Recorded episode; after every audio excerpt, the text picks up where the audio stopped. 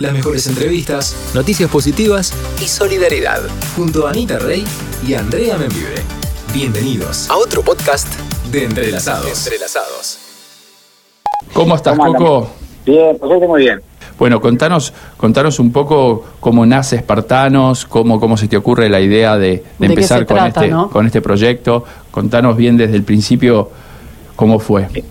Esto arranca en el, a principios del 2009, cuando un amigo que jugaba al rugby conmigo en el San Isidro Club me dice que quería conocer una cárcel porque yo había trabajado en tribunales, en juzgados penales. Y yo digo, mira, yo no voy a las cárceles, así que no, no te puedo ayudar en esta. Y me empezó a insistir que era la única persona que lo podía hacer entrar. ¿Y por qué querés ir a una cárcel? Porque le gustaban los casos policiales y quería ver cómo vivían esa gente que se habían metido presos. Sí. Y tanto me insistió él que quería ir a una cárcel y al final para sacármelo de encima, bueno, fuimos a una cárcel ahí en el Camino de Buena Aire que eran bastante nuevas. Y cuando entramos, medio que no nos... ¿y ¿Ustedes quiénes son? Yo dije, bueno, yo había sido secretario de Juego Federal, pase, doctor, así, ahí, ahí así entramos. Claro. Tenía razón, tenía razón él.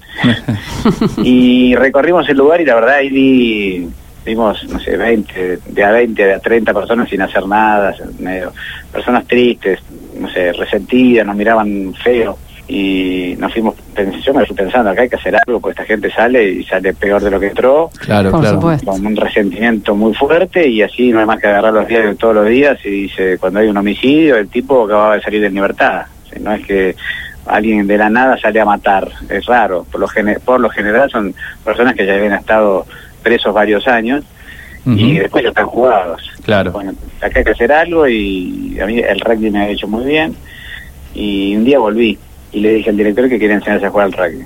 Casi me saca corriendo. Qué idea. qué idea. Claro, qué, qué locura, ¿no? Me imagino lo que te habrá afectado ese, esa primera entrada y ver esa, esa, esas caras de, obviamente, de, todo, De de, todos los amigos, internos, claro. Exactamente. ¿Y tu decisión? No, no, ¿La tomaste solo, esa decisión?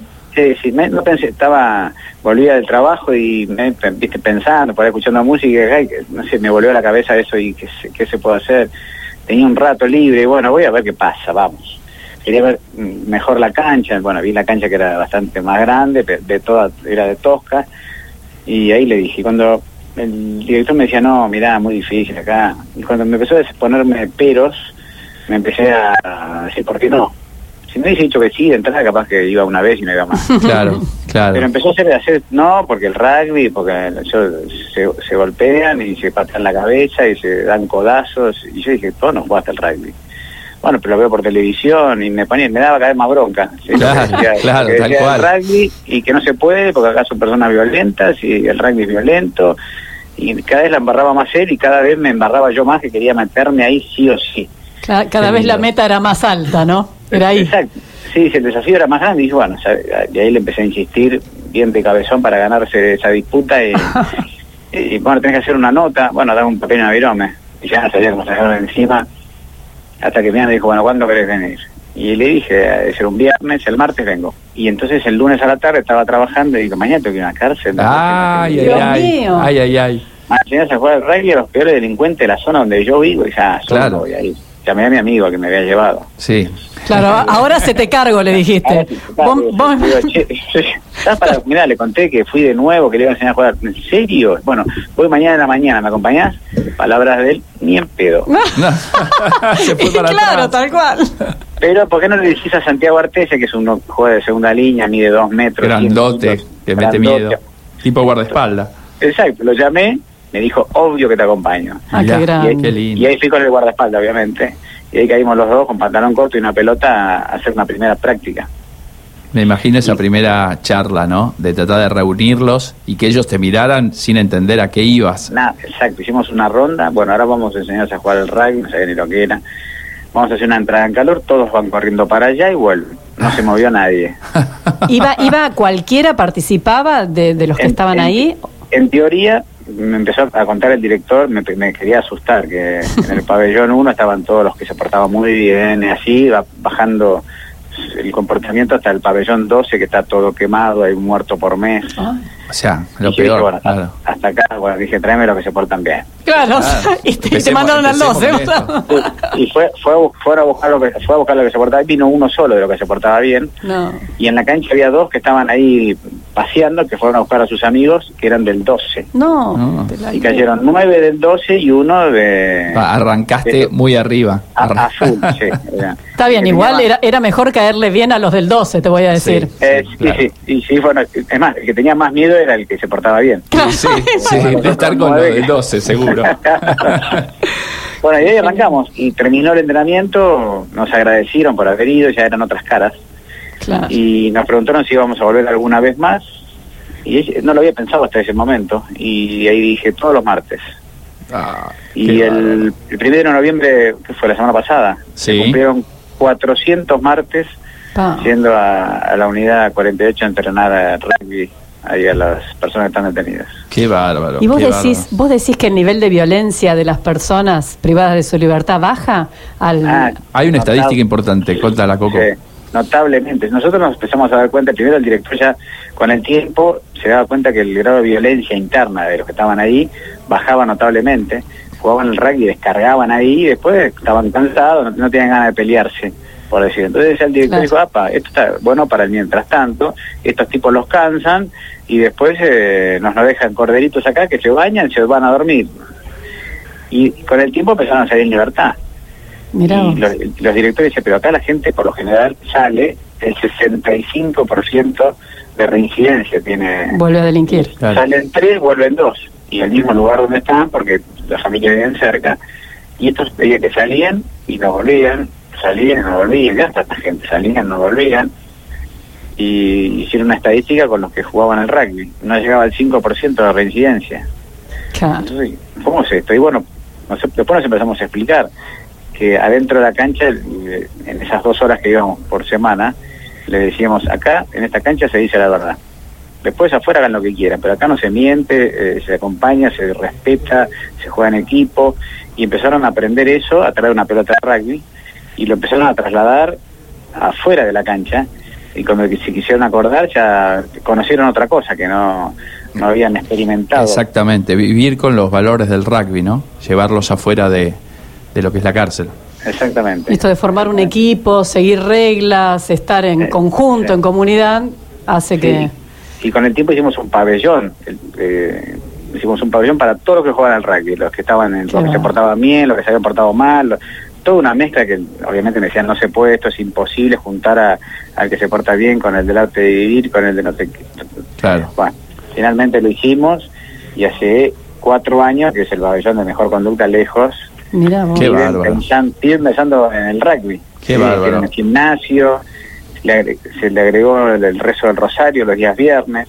Coco, Hace- contanos cuántos internos están jugando actualmente al rugby. Y hoy también han entrenado más o menos 45.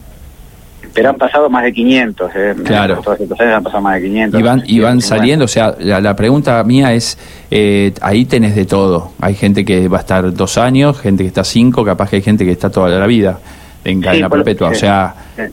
y, y vos, en- digamos, el entrenamiento en general, te- se juntan todos y a medida que van s- cumpliendo la condena, digamos, van saliendo. Sí, sí, por lo general es una cárcel donde eh, la gran mayoría está por robo con armas. La mayoría de las cárceles es, eh, después si tenés los homicidios, violadores, en, en menor medida, pero la gran mayoría es, es por robo con armas y es por y una condena de cinco años en, en eso. Y después ya cuando salen aparecen los homicidios en ocasión de robo, ya son 15 años, Sí. pero agarrarlos acá, cuando están cinco años cargándose de resentimiento, los agarras antes, ¿sí? y salen, en vez de salir a matar, te salen, salen a laburar. Perfecto. Y decime una cosa, ¿juegan partidos fuera de la cárcel también? Sí, empezamos a hacer part- primero partidos adentro y después hicimos hagamos algún partido afuera, en una cancha de verdad. Lo hicimos y, y lo que generó eso fue el clic, eh, la, la, la la distinción que se hizo porque las familias empezaban a visitarlos en las canchas. Claro. Entonces, muchos de ellos conocían a sus hijos en las canchas. Ay. ¿Cómo que conoces a tus hijos ahí? Porque mi mujer o mi ex mujer no me lo va a llevar a la cárcel. Claro. A un hijo de 3, 4 años para que vea a su padre en esa situación, prefiero que no venga, o mi mujer prefiere no traerlo. Pero en un lugar, en una cancha verde, jugando al rugby, haciendo las cosas bien, eh, ahí sí, y aparecen los chicos y aparecen. Entonces ellos empiezan a valorar esto, tratar de salir como sea. ¿Y cómo vas a salir a jugar afuera?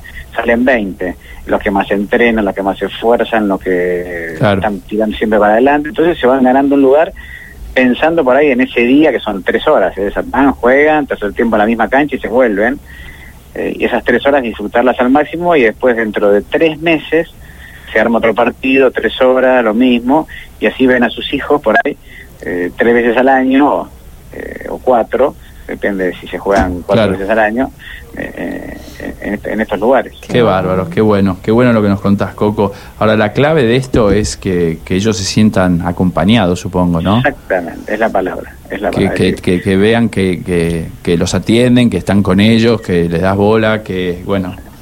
Y, y me decías que hay, hay más de 100 voluntarios, digamos, que, estás, están, están con vos en este proyecto. Y hoy por hoy sí, vienen los lunes hace un grupo de psicólogos, el martes entrenamos rugby, el miércoles hay otro grupo que los acompaña. O sea, todas las semanas tienen visita. Todos los días. Todos, Todos los, perdón, días. todos los días. Sí, todos los días. Sí, sí, los jueves hacen yoga y los viernes es el rosario.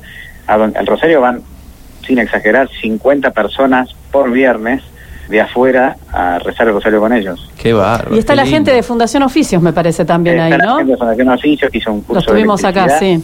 Sí, no, genios. Qué bárbaro, Y ahí que- ¿eh? y se van sumando y se van sumando. Terrible, sí. Ahí leí una nota de Fede Gallardo, ¿no? Que Ah, dice, sí. qué distintos e iguales, ¿no? Que va a entrenar, contanos un poco, va a entrenar todos los martes a correr ahí.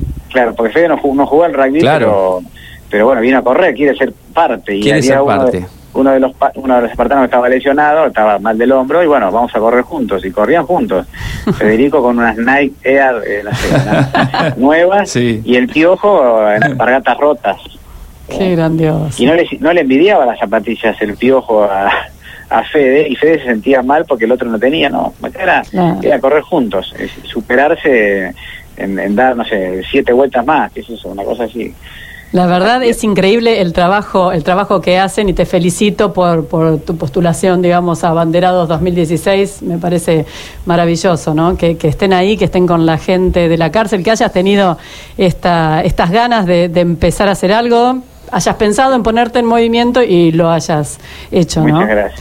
Te agradezco mucho el llamado y No, bueno, mandarle un abrazo grande a, a los espartanos de parte de Entrelazados. Un beso enorme y Gracias, estamos eh. entrelazados. Muchísimas gracias por la nota. Sumate a nuestros vivos en Instagram. Lunes y miércoles, 17 horas. Seguinos en Arroba Entrelazados en Radio.